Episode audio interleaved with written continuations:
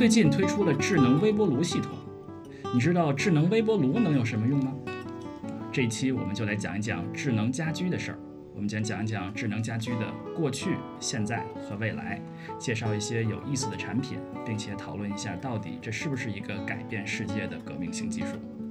这里是牛油果烤面包。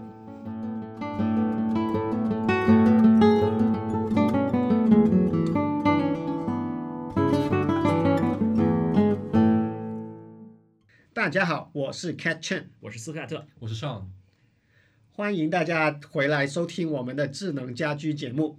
呃，下面我们我们是不是说一说这个平台这件事儿啊？因为平台现在成为了一个战场，是不是？我们呃，国内号称是就是小米和小米、天猫和百度两家是吧？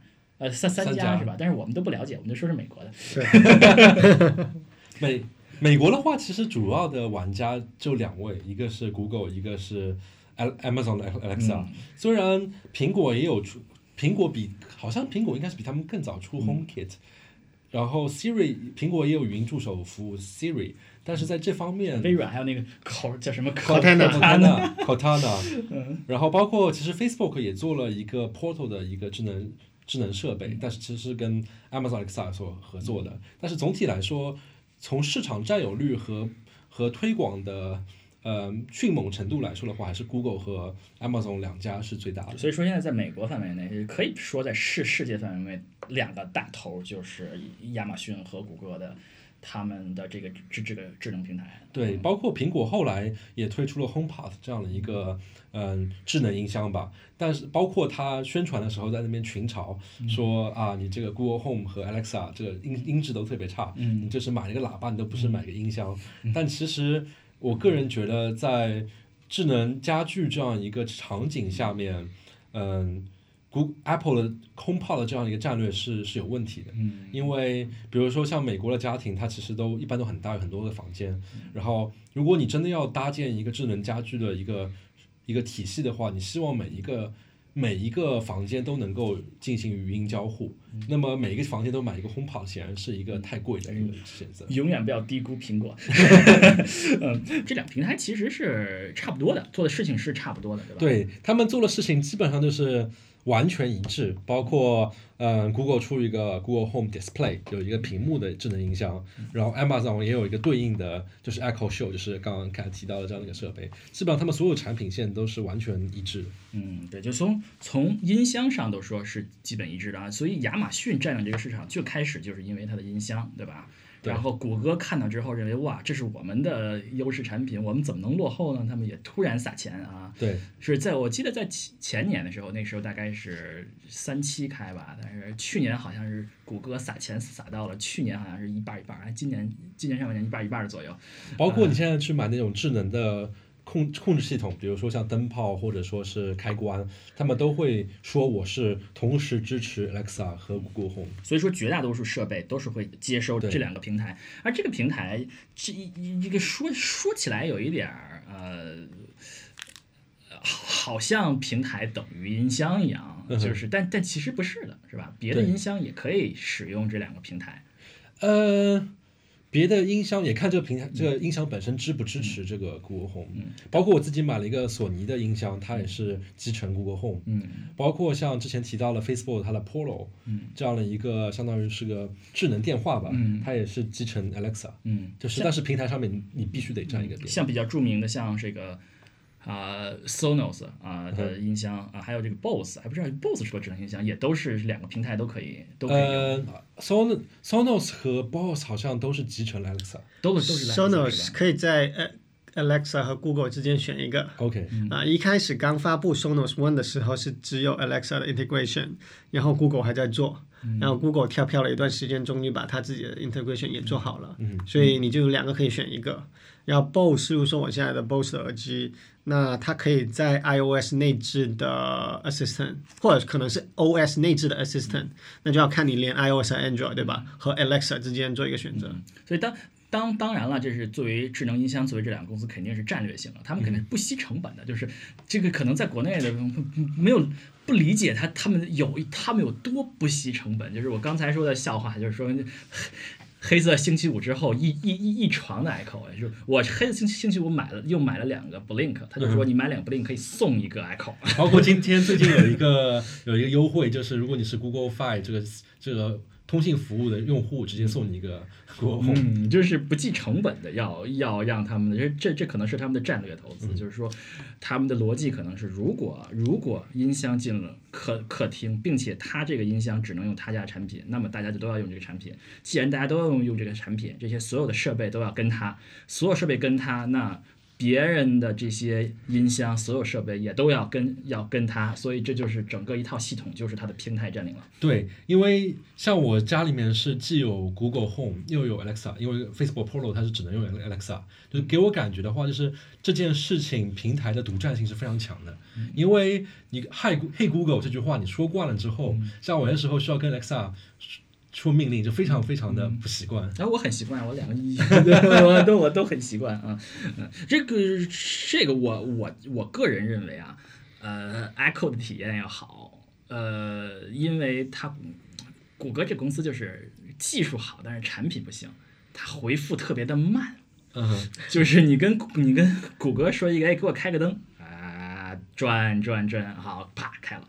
你跟 Alex 说，给我放个歌，立刻。立刻就说 now playing 什么什么什么，就是它的它的体验是，但这一点好像 Google 今年的今年的 Google I O 说他们有技术的提升，提高他们反应速度。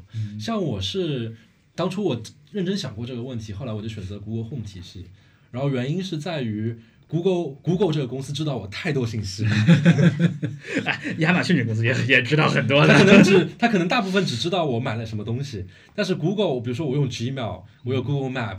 我用 Google Follows，就是基本上我的所有事情 Google 都知道，就意味着一方面来讲，它肯定是，就是隐私的比较比较侵犯。这个照片放在哪儿？对，那但另外一方面的话，可以举个例子，比如说我平时问 Google Home 说我飞机什么几点钟，这个事情是 Alexa 不知道的，对，Google 是知道，因为他知道他有我的几秒信息，然后包括我买了嗯。他们的二代产品就是一个带屏幕的智能音箱，那么屏幕平时待机状态下面会显示你的一些照片，那么问题是我所有照片全在 Google Photo 上面。是的吗？你为什么不用啊啊亚马逊的呢？因为亚马逊在呃照片存储这方面做的比较晚，它做了 App 也没有 Google Photos 做的这么好。但是但是 Google Photos 是有压缩的，是有压缩，但是对于大部分用户来说其实无所谓。这也是为什么。嗯，其实这场战争不仅仅是智能家居的战争，而更多是一个整个互联网体系的战争。这个这个确实说的有道理啊。亚马逊确确实也有它的优势，就可以可以买东西。嗯，但是买东西这个东西就很弱。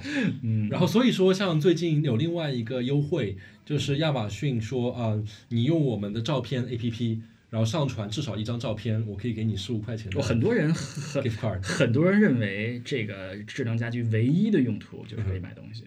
就是比比如说我手指没有了，我就立刻跟你说，现在再来一卷手手手指。有就真的不少人认为认为智能智能音箱最大最大的用途就是可以立刻跟他说我要订个东西。对我来说，我还是我我从来没有在智能家居上买过东西。我也我因为我觉得说啊，我一定要确保说我买家这个东西的时候价钱是对的，送货时间是跟我是跟我预想中是一样的，包括可能我有什么优惠券要要去用，是个很复杂的事情。我不相信。智能家是，我之前也这样。自从有娃之后，这个这这完完完全改变。嗯，对，这两两两个，我们说了两个平台，并两个平台，谷歌和亚马逊的平台。亚马逊的叫 Alexa，Alexa，谷歌叫啊啊啊啊啊呃，谷歌叫 Google Assistant 是吧？Google Home Assistant 啊，就两个平台，并且他们也有音箱，虽然不是一一件不见不是一件事情，但是对多数来说基本上是一件事情。对，嗯嗯，是不是该说到设备了？我们说到平台，我们说了音箱，我们该说到设备了。设备这是这是，嗯，我看了一下这个他们咨询公司对于设备的分类啊，他们分类不一样，但是。呃，有几类设备可能是有比较大家比较惊讶的，比比如比比如说，他们认为家庭娱乐是是算到智能家居里的，也就是说，智能电视和机顶盒，啊，就是我刚才说微软那部分，就就就是多数的这些市场调查是把它们算作智能家居的一部分的。其实也合理，因为比如说像我家的电视机是有 Chromecast，它就完全可以跟 Google Home 这个体系打通。比如说，我就可以跟 Google Home 说，嗯，播放一个 YouTube 视频在我的电电视上面，他们就能够响应这些语音指令，说明它也是整个体系的一部分。对，但其其实这是没发生几年，大家可能认为已经发生好几十年了。其实大家可以在机顶盒上看点播视频这件事儿，其实没有发生几年。对呃，以前当然可以在有一些，比如说那些有线电视有的有点播服务了，但是你真的是在互联网服务上，每个服务都能点播，这是没有发生几年。所以把它算作智能家智能家居可能是可以的。嗯所以这个这个我们不说了，大家都很熟悉了，有。机顶盒、智能电视视，对吧？你可以连所有的大这这些都可以连所有的视频的嗯服务啊。呃，这你说上面点什么，用嗯语音控制、手机控制、遥控器控制都可以。啊除了电视之外，还有什么类别呢？这是所谓它这个娱乐这个这些视频的，然后这个家庭的监控系统、家庭的安全系统也是一个很重要。刚才有提到过对，刚才我是提提提到过呃家里有的这个呃像我们家用的这个视频监控，有的人家里如果有娃有保姆或者有老人有有保姆的话，一般都是有一个家庭的室内摄摄像头，这应该也算。应该也算是这个设备，包括像亚马逊，它推推出一个挺有意思的一个服务，就是它你购买它的安全监控摄像头放在你们家客厅门口，然后并且使用了他们的智能门锁之后，就可以做到一个非常神奇的一个体验，就是说，因为之前比如说你送快递的时候就送到门口就走了。嗯然后很多时候，有些时候在某些地方，可能这个快递还会被别人偷走。嗯然后他就说，如果你用我们的亚马逊的锁，并且你用我们亚马逊摄像头，它可以可它就可以你的冰箱里。对，它就可以进你们家的门，然后放在你们家客厅里面。嗯，当然，他当时宣传的时候还说了一个非常温馨的一个场景，就说啊，比如说你点了个外卖，嗯然后当你非常饥肠辘辘回到家的时候，推开门，发觉那个热喷喷的饭菜都已经在你的桌上面给准备好了。听上去很非常可怕的样子啊！反正我想快速的说完了这个家庭的视频和娱乐系统这一类，然后刚才说这个视视频监控，刚才说的门锁也是智能家，就是家庭的这个智能家监控，然后这个空调和暖气。啊也是也是著名的，像我家也是有这个 很温馨呃呃是吧？哦，呃，哎，我刚才说这个智能家居，我家也有那像这个 ADT，就是刚才说回这个、这个监控啊，我们家用这个门禁，就是实际上是每个门每个窗都有一个。感应器，你要是打开了，它就滴滴滴滴报报警。那滴滴滴报警，你要是三十分钟之内不说错了的话，它就会自动连到警察局，它就会派一个人来啊。嗯，这个就是呃，这又说回手机了，就是说它会，它给你三十分钟时间，你可以呃，你可以 turn off，要拿出手机来进那个 app 点 no，、要不然警察就会来，也不是警警察就会来，他会有真人打个电话说有没有事儿，你必须说出一个 secure word，你必须说这个密码这个一个词，你不说出你定那个词的话，他就会派警察来。就来你家，呃啊，这个是这个和这个家庭的监控系统。说到这个暖气和空调，这都非常的直接了，就是你暖暖气、空调，我家刚刚前年换了一个，嗯，本来换之前是一个按钮式的，可以调上面这个印的一二三四五，换了之后就是一个 Nest 的这个一个监控器，可以连手机，你可以用手机看。有多少度，你可以换换那个温度，然后它号称有一些智能功能是什么，可以呃学习一下你你使用的 说不定可以经像验，然后这像个 Cat 之前提到那个 service 一样，模拟真实的情况，突然有一阵热热风吹过你的脸颊，但是我没有敢用，但是就算我没有敢用，它也经常把我们家调到十三度，我也不知道为什么。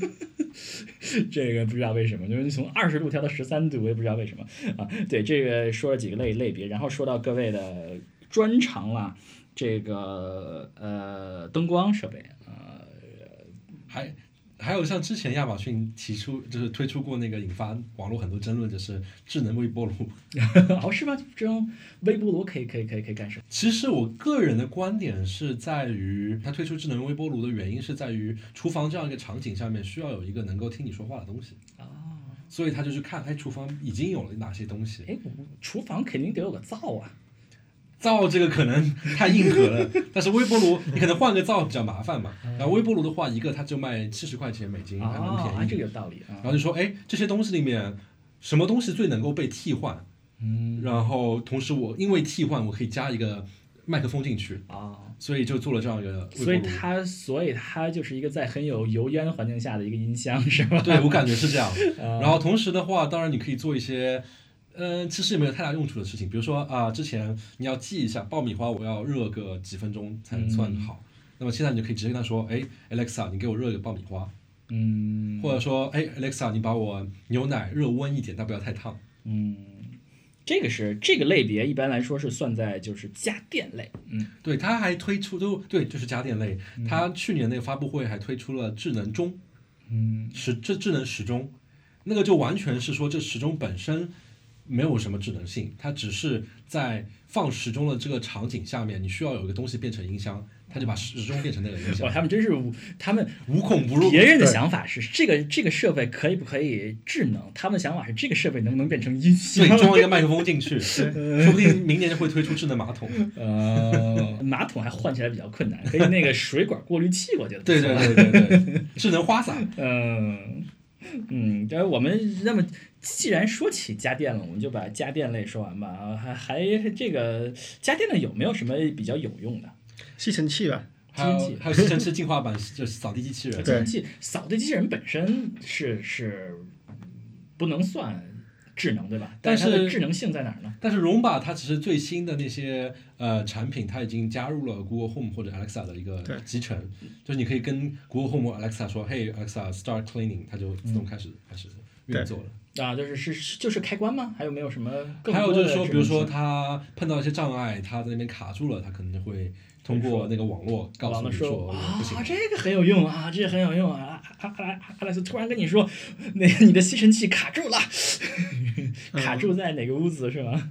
有一个功能比较常用的就是找 Roomba 卡在哪里了，就哎是很重要啊。因为，例如说你出门去让 Roomba 可以扫地，对吧？你也不知道他跑哪个房间去了，然后哪个家具的底下，然后扫扫扫呃卡住了。然后呢，以前是没有办法的。上一代的 Roomba 我也有啊，就是那回家发现 Roomba 不在充电座上，那就要四处的去像找猫一样的去找。没错，没错，就弯腰下来看它卡在哪里了。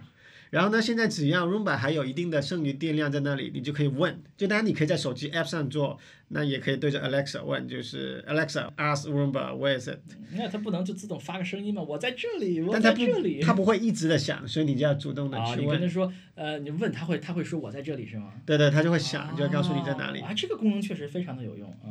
还有一个功能就是说可以 set up 一个触发的条件，当我回家的时候，Roomba 无论做到哪里都停下来，然后回家充电去。因为 Roomba 我觉得新的时候其实很静的，但是你用一段时间之后都会变得越来越吵，嗯，可能是因为它越来越多的，垃圾堆积在某些地方。对对对对对，然后摩擦力越来越大，嗯所以呢我就很讨厌，就是我在干活的时候，Roomba 在那里嘟。嗯好了，那所以我就设定触发，只要我回来了，它就停手，然后就回去充电就好了。看来看你这是触发条件的大师。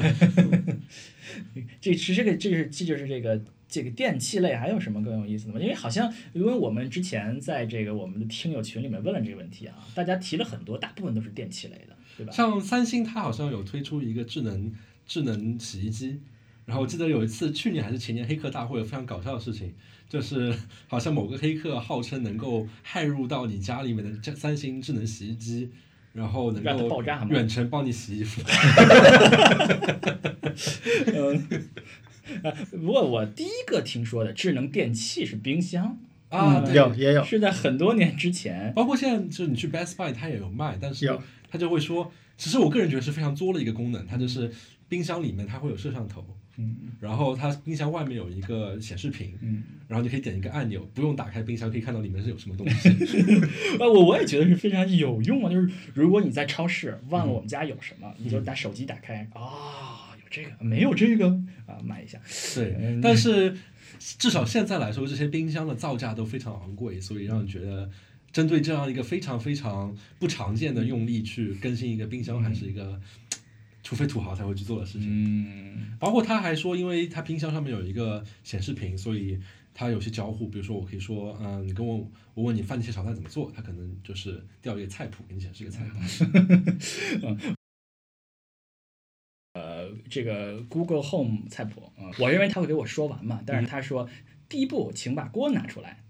那那，然后就停在那儿了。嗯拿完之后跟我说下一步，我需要把锅拿出来，然后跟我说，跟 Google 说下一步是什么。OK，我觉得好像很有意思的一个功能。嗯，说起智能冰箱，这个这个我最大的联想是这个硅谷电电视剧啊，Silicon Valley 电视剧里那个冰箱，大家还啊记不记得啊？对对对，呃，他们那个他们做了一个叫什么 P to P 啊，就是这个分布式存储啊，把所有人的这个数数据都分布式存储到别人的手机上，并且在云上面，就他们自己的服务器里面放一份儿，然后他们的服务器，嗯，因为他们的服他们被人赶出来，在家里赶出来，所以他们的服务器必须拉走，但是拉的过程中那个卡车怎么把那个忘了关门了，然后所以他们服务器所有的都 所有都没有了，所以他们非常伤心，认为他们把所有用户的数据都删了，结果他们发现用户都的数据都还在，是为什么呢？因为他们有一个是一个工程师是吧？这个黑进了三星的那个升级补丁，把三星还是哪个所有的冰箱都装了他们的那个分布式存储的那个应用，所以所以他们那些用户的数据所有都都存在三星的冰箱里。但是我觉得像冰箱有个很大的尴尬，就是说，呃，我可能有一个买一个拥有显示屏的冰箱，要花很多很多的钱，但是为什么我就不在我厨房里面放一个智能音箱的显示屏呢？可能就是七十块美金。哦，它里面要有一个摄像头是吧？那摄像头的话，就是至少目前来看没有那么的有用。嗯，那外面那个屏就更没有用了呀。里面那个屏感觉还更还更有用一些。听友群里面花了很长时间在讨论智能电饭煲和智能牙刷，你们可能都没有看到。嗯，这这这些都不知道是干什么的啊。我有买过一个牙刷，就是能够跟手机同步，然后知道你每天刷了牙没有，而且它还能够用你手机的摄像头对着你的脸。来知道，就是说你是不是每个方向的牙都插到了，有没有插的特别用力的？就是如果你太过用力把你的牙刷的头摁向你的牙或者牙龈的话，它就会警告你说你用力太哦，真的、啊？那个是可是通过摄像头来实现的吗？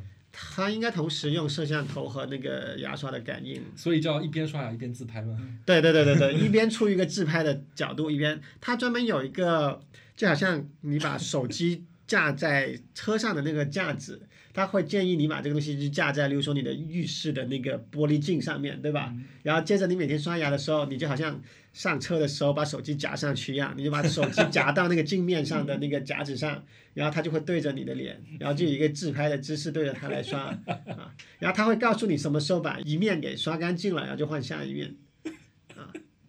呃，就是让手机看你刷牙，然后建议你怎么刷，是吧？对对对，然后像我有一个智能的牙刷，但是没有看的那么高级，我不需要去自拍。但它那个就相当于是说，唯一我觉得有用的功能是提醒你要换刷牙头，啊，就那个可能你平时自己很难估计准确，它就直直接到时候会给你一个 notification。嗯，所以我们这个说了这个智能家电，还有什么更有用的家电？感觉家电是最有可能有创造性的产品，因为别的产品感觉没有什么那么多创造性。像我对我来说，我觉得家电很大的问题是在于每一个家电都是一个非常专用化的一个设备，然后并且经过这么多年的迭代，家电其实它的用户交互都非常简单，可能就是两个按钮。那么在这样的情况下面，把它搬到智能联网，其实我个人觉得意义不是那么大。就回到刚才那个洗衣服那个场景下面，就是你无论如何都要跑过去把衣服扔到洗衣机里面去，你人已经在那边了，这个时候你去按机上面两个按钮，可能比你掏出手机更方便。嗯，这个听上去有论证有点像是电视遥控器是一个多么愚蠢的发明。嗯，呃，不过也遥控器是可以开的，是吧？对，这个倒是你。呃衣服总归是要放进去的，啊、对这好像是很有意思，啊，这这好像是然后另外确就是。像这些家电，至少目前为止，如果你要升级成智能家电的话，很多还是需要额外加很多钱。嗯，所以对于消费者来说，并不是那么一个可以接受的事情。所以所从他们市场调查公司来说，很大的一个另外一个很大的类别啊，我不太不是特别理解叫什么，就是叫做能源管理。呃，是说要智能用电吗？我我能想到的可能这个这个智能插座，因为智能插座这这个产品最开始做它的市场营销，就是说就是说省电省电，就呃不仅仅是省电的，就省电是最终目的，但是它可以帮你监控啊你使用每个耗电量使用的耗电量，并且能够帮助你优化呃优化你哪个电器更。呃，更应该换更省能的呀，那个更应该关的时间更长啊？呃，是这这个呃，这也可能是一个，嗯，当然智能插座也有别的目的，你智能插座也也可以当也可以当开关用，开关对吧？对对所以呃，我所以所以这个也也有一定矛盾，就是说智能插座本身是费电的，你要用一个更费更更多电的设备来帮助你省电，这个有一点儿呃有一点儿很有意思。然后我还查了一下，用电还挺多的。你哦是吗？对，一个插座可能要就是你做不开，要开一到两度电。还挺多钱的，一年啊、就是你如果你说每个家的插座每个都有一个，嗯，你们家里都有插座吗？我有两个，但是很少用。现在因为我的灯都转化为智能的灯了，我最多需要控控制的就智能灯。嗯，其实用智能插座最大的一个问题是，首先你要保证智能插座背后接的东西在供电恢复了之后，它能够恢复到之前的工作状态，嗯而不是自动的在关机状态。嗯现在有很多太过聪明的设备，就会想要在恢复供电之后保持在关机状态，而不是重新启动，那你就特别烦。呃，例如说，我以前有一个加湿器是接在一个智能开关背后的，就是因为我觉得虽然晚上睡觉之前我想把湿度调上去，但是因为晚上越来越冷，那么如果加湿器一直运作下去的话，早上起来的时候就特别冷，因为湿度又大，外界的温度又低，所以我是设置了，就是说如果我睡觉之前加湿器是处于开着状态，那么它到凌晨多少点就会把加湿器给关掉，直到我夏天要用再把它重新开起来。嗯，所以说这是一个智能插座，卖点是省电，主要卖点是省电，就有别的功能，但是好像用用处不大。呃，但是呢，这个又要费电，所以这好像是也是个挺。呃，但是但是如果说有人真的有真的是数据控的话，想要知道你的每个电器用用用了多少电的话，确实是可以可以呃做做做一个非常这个完整的。但也不是所有的智能插座能够给你这个信息。是这样子的，也有专门做 data 的的这样的设备，例如说，我整天就会在 Facebook 上看到一个叫做 Sense 的东西的广告，它是要直接入你家的 main panel，可能通过电池感应的方式来知道你家的主输入的电缆，那么什么时候有一个 spike。因为他说很多的家电在接通的时候，刚启动的那一刻都会有一个大电流的 spike，然后根据 spike 的特征，它能够知道这永远都是同一个电器。嗯，就说一开始他知道有各种的 spike，然后 spike 发生了之后，电流会增加或者缩小，对吧？他知道有一台设备，但他不知道这是叫什么的设备。你要先帮助他来定义，例如说，哦，我现在开了。呃，洗洗衣机了，我现在开了洗碗机了，这个是洗衣机的 signature，、你记住了，这个是洗碗机的 signature，你记住了，对吧？然后用一段时间之后，它就能够帮你归类出来说，OK，你不同的设备都用了多少的电，我都知道。哦，那这个可能是就是可以减少那个费电的问题，每个插座费电的问题。对对对对对它，通过你用电的这个规律啊，这儿有个风，有个鼓，有个风，有个鼓，就知道，哎，这个是个洗衣机，哎，这个还是个挺好的主意啊。对，但是就是说你要找个电工帮你打开你家的 main panel，嗯，把它的吸就是传感器装到你的主输入输出的电缆的外侧。嗯但是就是说，但是确确实是真正能够帮助你节能的问题。嗯，对，这是这是可能是电力管理的问题。啊、还有一个类别，我不知道叫什么，叫 control on the connectivity，这个这个是就是叫做什么控制控制器啊，是吧？应该就是开关也算是其中之一吧。嗯，那这两这两类有什么区别呢？呃，我怀疑 connectivity 是不是跟现在的智能 WiFi mesh network 的 WiFi 那种有点相似？例如说啊 Google 做了自己的 WiFi，对吧？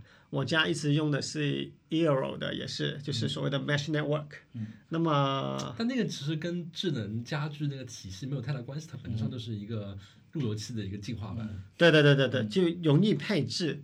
它其实我我这样说吧，我觉得容易配置是一方面，就不像说以前以前要么你家里只有一个 WiFi 的路由器，那么你覆盖好就好，不好就不行，对吧？然后我们家以前是一个是因为我们家的那个 Comcast 的同轴电缆的位置比较奇怪，所以我从那里接一个的话呢是覆盖不了全家的。那么以前的做法是两个 Apple Express，然后 Apple Express 呢你就要去点说其中的一个 Apple Express 是 gateway 另外一个 Apple Express。那么后来换成 Eero 之后呢，比较好的就是你任意多个 Eero，只要其中有一个是接着 Internet 的，其他就全部都接上了，然后你就什么都不用管了。嗯，然后另外一个就是他卖各种增值服务了，我觉得这个智能更多的是给他卖服务的机会，而不是给你什么 明确的便利。例如说，他现在安全保障。嗯，啊，VPN 这种东西都是额外的增值服务。那么你买了，你们家的网络就可以有这个功能。呃，你有动手能力，你可以在自己家里装一个 Raspberry Pi 做这一切的事情。嗯 但是你没有的话，你就要买它的，就要几十块钱一年订阅这样子。那 Hub 算什么？Hub，呃，也算吧。你是指什么样的 Hub？呃，你这上面写的 Hub，哦，你说这种啊，这种，呃，也可能有点这个意思吧，就是说转接其他类型的网络协议，对吧？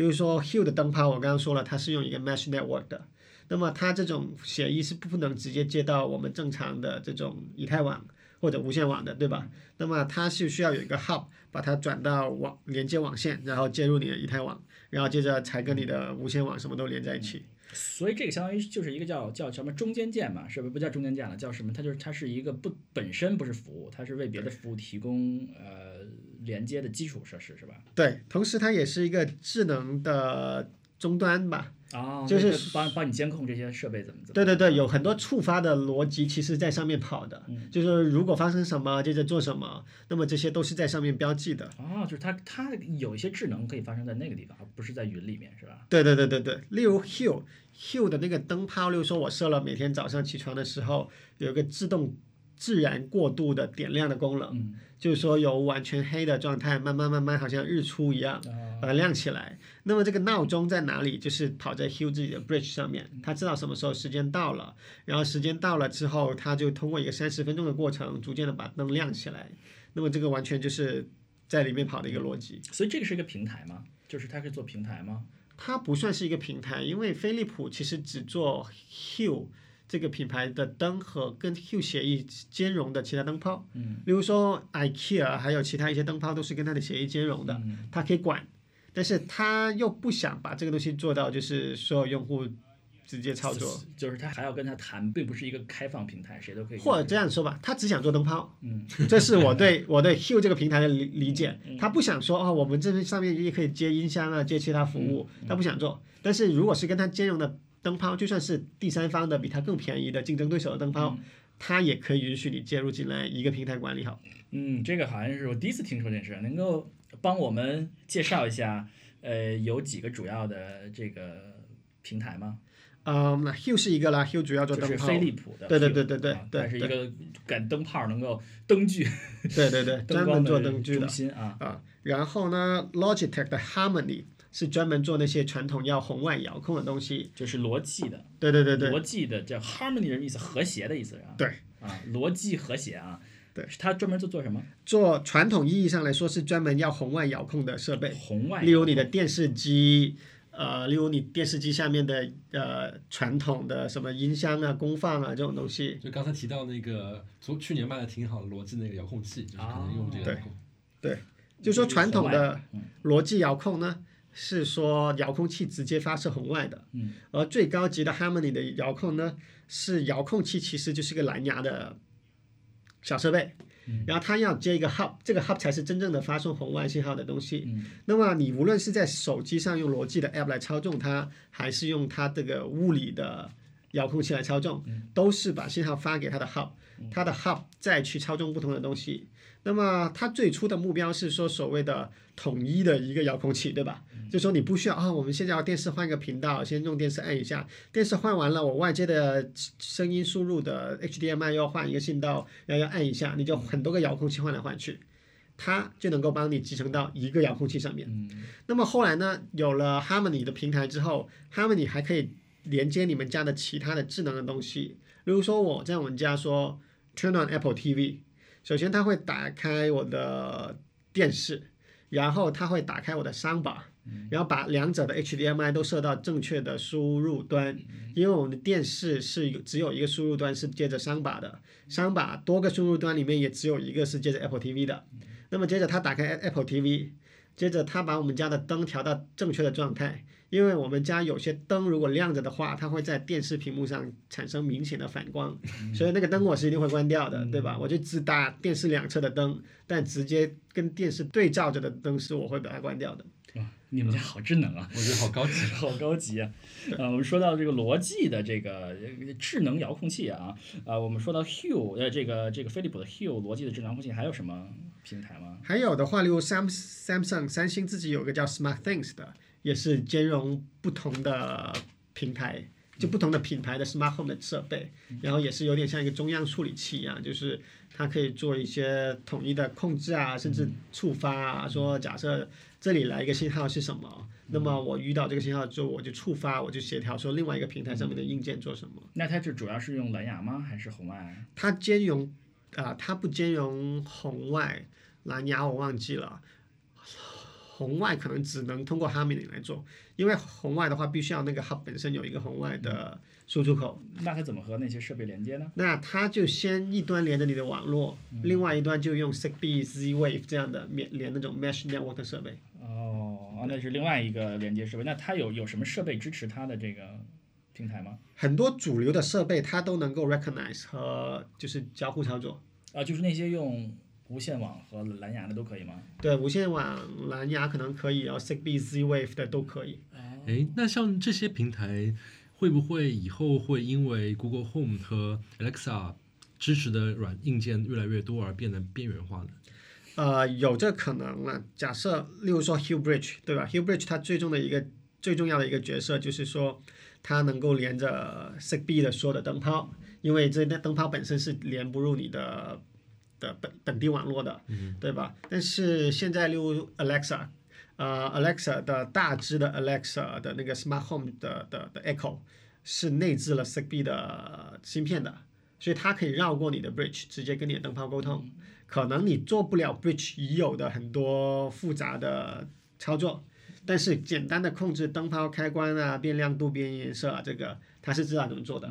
当然他就要逐个兼容了，对吧？例如说他要兼容你的 Hue 的灯泡，他就要特殊做，但他可以帮你把一部分你的功能给做。其实我觉得，呃，所有设备都靠无线网是有问题的，因为无无线网它是不不够稳定，有的时候会断。呃，如有的就开个灯无所谓了，你你无所谓，你自己你自己去开一下。但是有一些事情，比如说，呃，我们我们家有娃嘛，有的那个娃的监控器，呃，比较好的监控器都不是无线网的，都是用那个其他协议直接连你那边的控制端的。诶，为什么呢？呃，我认为认为是因为因因为可靠，因为无无无无线网不够可靠啊、嗯，如果家里断了或者有各种问题的话，就呃或者说你到了家里什么角度，你正好你的监控器走到了，那就没有你很麻烦嘛。如果娃哭了有有问题，你不没没听到，这这就很很有问题。所以有一些可能比较重要的事情，无线网可能未必是最好的选择。如果像有这样的平台，比如说可以通过红外啊，或者通过其他的协议啊，直接控制，不通过不不走网络，不走云，可能确实是有它的有它的这个有效性。OK 嗯，包括像呃，包括像我们家的门禁嘛，刚才说我们家的门禁显然是不走无线网络的，嗯它是走这个无线电话线的，我也不知道它走哪家的。总之，它不是依靠你们家的无线网的，因为这个 安全性不够高，对。安全性不高，不够可靠。嗯，他们要走足够可靠可靠的消消息。嗯，这个不知道听众有没有兴趣？我们说了这么多，嗯，还有什么？还有什么别的 hub 吗？我知道的就这么多了。嗯，理论上你要用 HomeKit 的话，你要自己贡献一个设备出来做 Hub。嗯，那下面两个是谁写的呀？嗯，我写的 Apple TV 就是其中一个，对吧？那么 Apple TV 是什么？就是说，假设你们家要用 HomeKit，那么谁来执行 HomeKit 上的这些呃 routine？例如说，你说了几点钟开灯，那要有一个设备去通知灯泡几点钟开灯，对吧？那么要么你们家有一个 Apple TV，嗯，它做一个事情。第二个选择是 Apple 说你可以贡献一个你平时不带走的长期放在家里的 iPad 来做这个事情。啊，对 Apple 提供一个一个解决方案，用 iPad，对对对，就 iPad，对，就你要放弃一个 iPad 不带出去。是赶紧把家里面就灰都积了好久的 iPad，所以他要二百三十块钱可以买一个 iPad 是吗？就做这个了。对，但你其实你买个 Apple TV 更便宜，一百多。啊，嗯，这个我看谁写的窗帘儿还挺还挺有意思的，窗帘是怎么用的？窗帘窗帘的话，其实 IKEA 推出了一款智能窗帘，对，宜家推出款智能窗帘，它是支持 Google Home，好像目前好像没有支持 Alexa，但是 Alexa 的支持在在制作的嗯它是过程中，可以开可以关是吧？，对，它可以开到到多少开关？它应该是可以控制，它就是一个普通的滚动的。滚动式窗帘吧。哦，然后其实之前我看到有广告有做其他的解决方案，就是其他有一种第三方的公司做一个，因为那种滚动式的窗帘都会有一个铰链，你可以在那边手动拉嘛对对，对，嗯它就做一个盒子，然后可以可以用机械马达去滚那个铰链来做到这样一个一个东西。但是啊，一加做这个东西的好处是在于它可以把这个东西的成本降得非常低。是的嗯然后它一个智能窗帘好像是一百多美金一一个，对，嗯，这我想起了那个微软的视频里面，回到家一个灯光立刻就回到。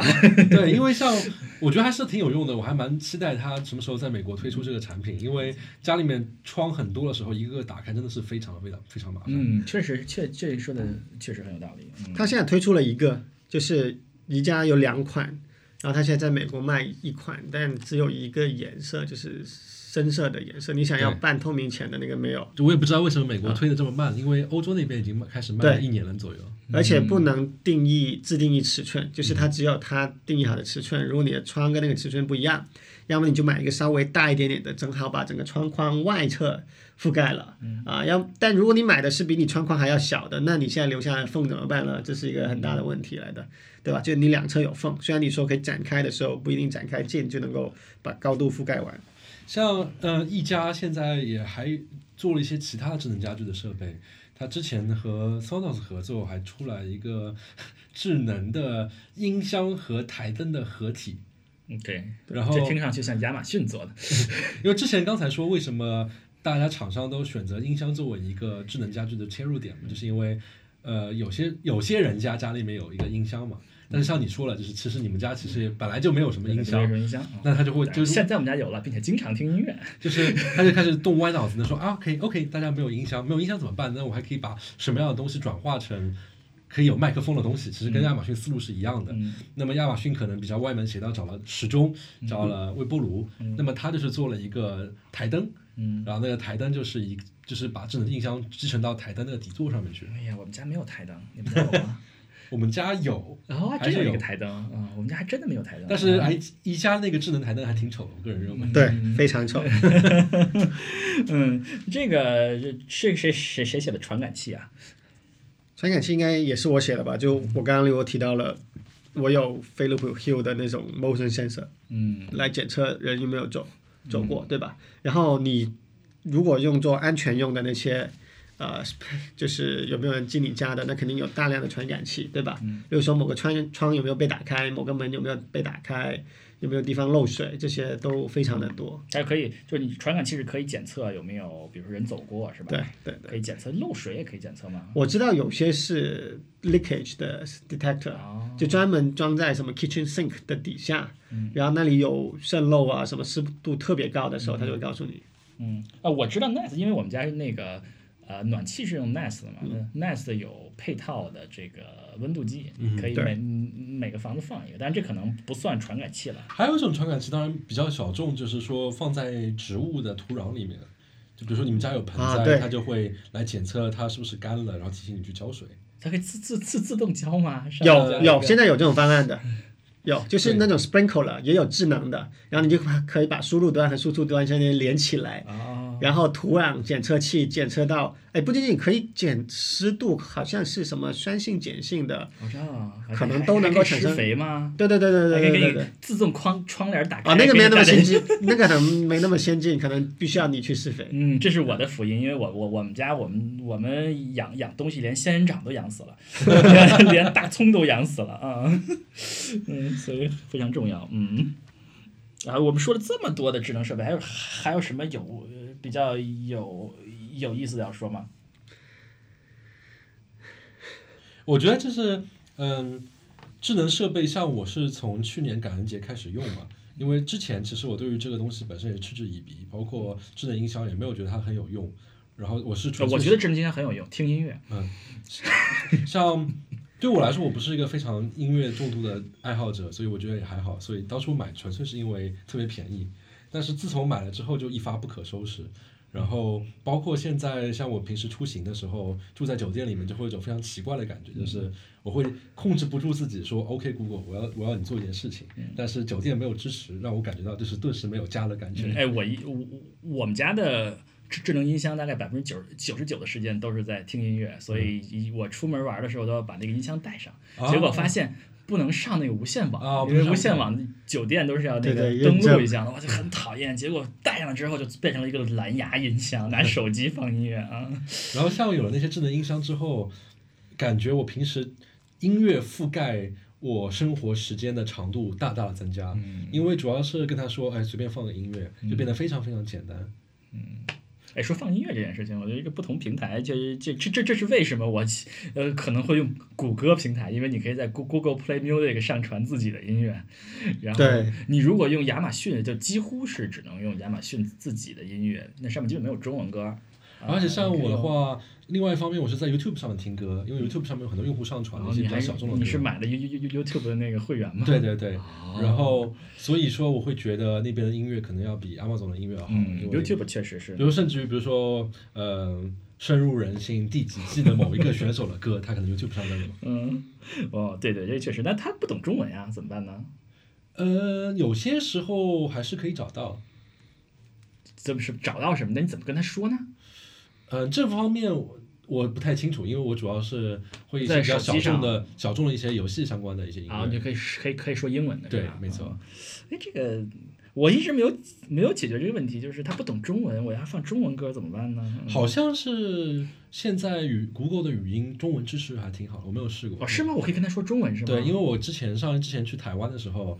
然后我就跟很多朋友看他们有习惯，就可能就是走着走着，突然把手机拿出来对着手机开始说话，就是谷歌搜索什么什么。他是做的很好，但是 Home 不支持。我两年前还查过，也可能再查一次，他不支持。可能最近有加入支持，有可能。哎，那我们可以可以试试把家里弄成中文。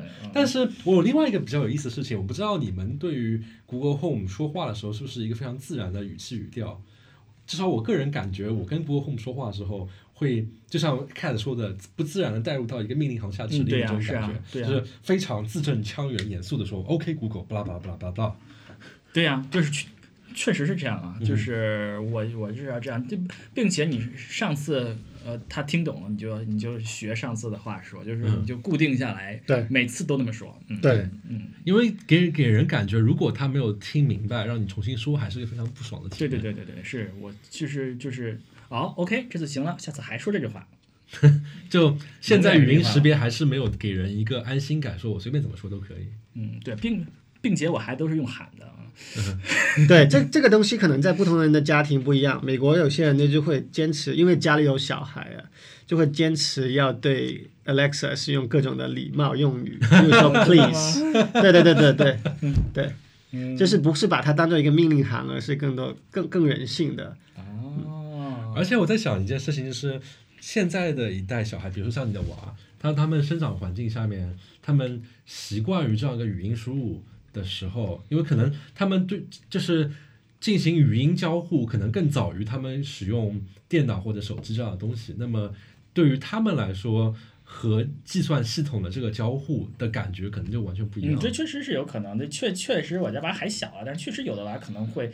会分不清人和音音箱，嗯，那包括我看有些视频，那个娃可能自己在家里的时候，就直接跟智能音箱里面去说，哎，给我说一个童话故事吧，嗯，就这样，嗯，因为像我们这种老人，都是说我们习惯了键盘、鼠标到触屏，嗯，那么你会觉得智能语音就是一个后来出现的，并不是那么自然的事情。包括之前这个老罗在那边卖那个 TNT 工作台，然后被大家群嘲说。嗯，因为那个他相当于是加入在台式机上面加入一些语音操作的一些输入嘛，但大家非常不习惯，觉得在干什么。但是对于那些孩子来说，可能他们会觉得语音输入是一个非常直观的、自然的第一选择的东西。嗯，哎，我觉得讲童话很很正常啊。啊，我经常让这个 Echo 给我讲笑话，嗯，我我经常没意思了就给我讲个笑话吧，虽然我都听不太懂。我发现他们讲的笑话很多时候都是各种的 play on words，我不知道是不是有一定的自动逻辑能够生成的，就是在一个词在在一个单词上嘛，对吧？找一些发音相似的什么的，或者解释意思相似的，然后来生成的笑话。所以你会叫叫包括 Alexa、Google Assistant，你连续叫它十次 Tell me a joke，然后你大概就会发现有有一个模式的，它不会很多不同类型的 joke 都是同样类型的 joke。嗯，我发现它的笑话都很冷。嗯对，为为此构造出来的都非常的冷。对，嗯，像我平时有些时候我自己也会让语音助手给我播放播报新闻，这啊是是早上我会对经常做的一件事情。它它这些呃，谷歌和和亚马逊的，它连接那些播客啊，就是那些。呃，N N N N P R 的播客啊，连连的非常好，呃，多数都有，你就直接说。也不知道现这一期有多少听众是在智能音箱上面听我们这一期。上次不是有人抱怨说在音箱上听的很不好啊？我不知道我们音箱能不能呃提高一下。我们是不是最终最后最后说一说谈智能家家居不能绕过去的问题？像我觉得智能家居，因为它涉及到联网，然后包括如果你有智能语音助手的话，涉及到了语音识别，那肯定会有很多的隐私和安全隐对。患。像之前包括苹，因为现在语音识别，因为大家还是一个慢慢摸索和改进的这样的一个情况，所以就基本上绕不过你需要把某些算法无法处理的那些片段拿过去进行人工学习和标注，然后再去改进算法，那就意味着你把别人家里面的对话的片段给另外一个人听，所以之前也闹出过很多风波，受到过很多抗议。我听过一个一个笑话，是个这个国外版的，我可以把它改成国内版的，就是这个。呃，在家里啊，老婆跟老公说话，老公说话声特别小，然后老婆就说：“你为什么说话这么小啊？”老公说：“嘘，我怕马化腾听我们说话。” 然后老婆说：“怎么可能呢？马化腾怎么可能？怎么可能听到我们说话吗？哈哈哈哈哈！”然后这丈夫也哈哈哈哈哈，然后这个呃这个呃，i i i Echo 也哈哈哈哈哈，Google Home 也哈哈哈哈，Siri 也哈哈哈哈。然后之前之前有出过出到那个智智能语音助手开始笑，之前有闹过一个非常非常恐怖的一件事情，就是好像有一段时间 Alexa 有个 bug，就是很有多家住户报告说深夜的时候突然听到 Alexa 就无缘无故在那边冷笑，然后特别令人毛骨悚然。嗯，呃，这这个呃是是因为每一个都是每个设备都是一台计算机啊，不不可能不同不同这个说法的，至少它是一个计算设备，它是一个里面有中央处理器啊，C P U 一样的设备，它里面是 run 的是软件啊。不管是 firmware 啊，还是还是是是烧进去的，还是就是真的是那个呃存储里，它都是软件，它就它都和你可以和黑掉一台计算机一样，黑掉理论上说黑掉一个这些连无线网的设备，这这听上去是一个很可怕的事情。因为尤其是你们家的智能设备越来越多，尤其是甚至连上了嗯监控器之后，那么就意味着如果一个人能够黑入这个设备，他就能够操控或者是看到这个家里面发生的很多的事情。然后黑入是一部分，也有可能是因为人工智障，就是因为刚才提到了智能语音助手，它就有很多的呃人工智能的成分在里面，然后人工智能就无外就肯定躲不了人工智障的这样一个成分。那之前还有一个报道说，有一个邻居也是在美国的某一个州，有个邻居在那边报警说隔壁的邻居特别吵，凌晨四点三四点钟还在那边搞非常吵的音乐 party。嗯那后来警察到了之后，却却发觉那个家的主人根本不在那个家里面，他们在外面度假。嗯就是凌晨三四点的时候，Alexa 不知道是受到什么刺激，人工智障了，然后把家里面的音响打开，开始非常大声的放播放音乐。嗯，前呃前段时间有有个新闻说有一个日本的一个研究人员是吧？他发现了一种方法，可以是用超声还是什么，就用激光照射用，激光照射就可以让这些音箱误认为他是在说一个什么话，对。嗯、这也是一个很可怕的事儿，嗯然后另外一件事情就是，我一个朋友他是做安全的嘛，他有他有说几年前有这样的一个这样的一个安全隐患。不，我可以说一个比较有意思的故事，就是这安全隐患是这样的，就是说智能语音助手无法分辨是你真的人在那边说这句话，还是比如说电视在说这句话。对，然后之前美国美国的汉堡王做过一个非常有争议性的营销活动，他是这么做的，他是第一步先跑到 Wikipedia 去，把他的那个黄堡，就他们产全拳头产品，就是汉堡包叫黄堡嘛，把黄黄堡定义那个 Wikipedia 的那个那个页面改成他们自己的营销相关的一个一个一段一段话。然后第二步，在电视上面投放这个广告，那个广告中间会问，就说：“Hey Google，so what is Whooper？” 然后如果你们家有 Google Home 的话，因为它不能分辨是电视机说了还是你说了，它就会收到这个指令，然后在你家开始播放哦那个那个 Wikipedia 那个页面，说：“哦，我黄宝是巴拉巴拉巴拉巴拉，就是那个营销页面，营销页面的那些词。”嗯哇，这个 是很可怕啊！就包括你看 Google Home 他们或者是 Alexa 他们做的电视广告，如果你们家也有 Alexa 或者 Google Home 的话，它会被这个电视广告给干扰到，嗯因为里面会会会说，哎，Hey Google，What's the weather today？、如果你们家有个 Google Home 的话，它就会听到这个指令开始说。嗯，所以这个还相对来讲还好啊，也没有太干扰你的生活。但是，但是很难，就比如说，嗯、假使你们家有什么，就是别人可以，比如说，嗯、别人可以做恶作剧，比如说我可以做在电视上面做一个节目，说 OK Google turn on turn off the light，、比如说 Cat 这这时候在家里面非常爽，享受它二十支灯的这个云飘过的效果，突然变成突然就变成突然就开始嗯 嗯，呃，这这其实其实觉得，其实被黑客黑掉这件事还是比较可怕的。对，像，但这个的话，相当于是给所谓的黑客一个更新的渠道，就不用像不用说是要连入到你的网络，而是说只要让这个智能设备能够听通过任何方式听到这个指令，就可以进行那怎么？办呢？那我们害怕这些事情怎么办呢？嗯，至少科学界的话，相当于现在在更多的研究到如何分辨自然环境下的语音和电视这些设备的语音，或者说每个人的语音有一个特征，如何去做这样一个特征的模式的识别。嗯，我听说这个对于黑进去，可能在大家真的要升级的时候，一定要一定要点升级，是吧？一定不要说我懒得升级，这里边可能比较多。还有从最安全之外，还有就是隐私的问题。嗯啊、这个把你的数据啊、送到云端，帮你分析行为，替你。自自动做做做做决策，这是很方便的，但同时也是说也也是就像你说的，数据这个东西是泄露到了呃第三方的包括之前好像有过一个新闻，是说 FBI 监听三星智能电视的这样一个麦克风的一个一个情况，这样想想还是挺可怕的。嗯，所以所以这隐私的事情会怎么解决？那可能，你你可能你你你你你就需要信任这些人员了吧？就是、这个其实很难办，因为说白了，我之前说我之所以选 Google Home 的原因是在于 Google 知道我了很多东西。嗯那从好的角度来讲，它就可以给我提供很多生活的便利。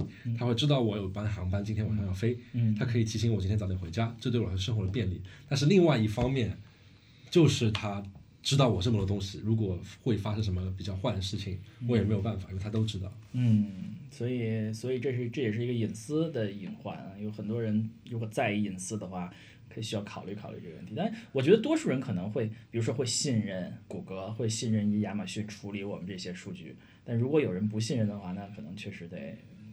就就 不能选择这种产品了。对啊，国内可能就按照李李彦宏的说，没有人在乎隐私，是吧？可能也就无所谓了。嗯。啊，我们呢就简单的总结一下吧。我们说到了智能设备是什么啊，具体的流程，具体流程就是从设备到平台，呃，到手机或者是音箱，是吧？嗯。我们简单的说到历史啊，我说的比较枯燥，然后简单的说了一下呃这个平台，两个平台，亚马逊和谷歌，嗯，他们平台是干什么的？他们为什么要做这个平台？嗯，然后介绍了很多很多的智能设备的类别，以及主要是 Cat 和上比较认为有意思的智能设备，然后最后谈了一下这个安全和隐私的问题。感谢大家收听本期的牛油果烤面包。如果大家喜欢我们的节目的话，敬请点击订阅按钮，我们将会有更多有意思的节目奉上。好，我们后会有期。下次再见。拜拜。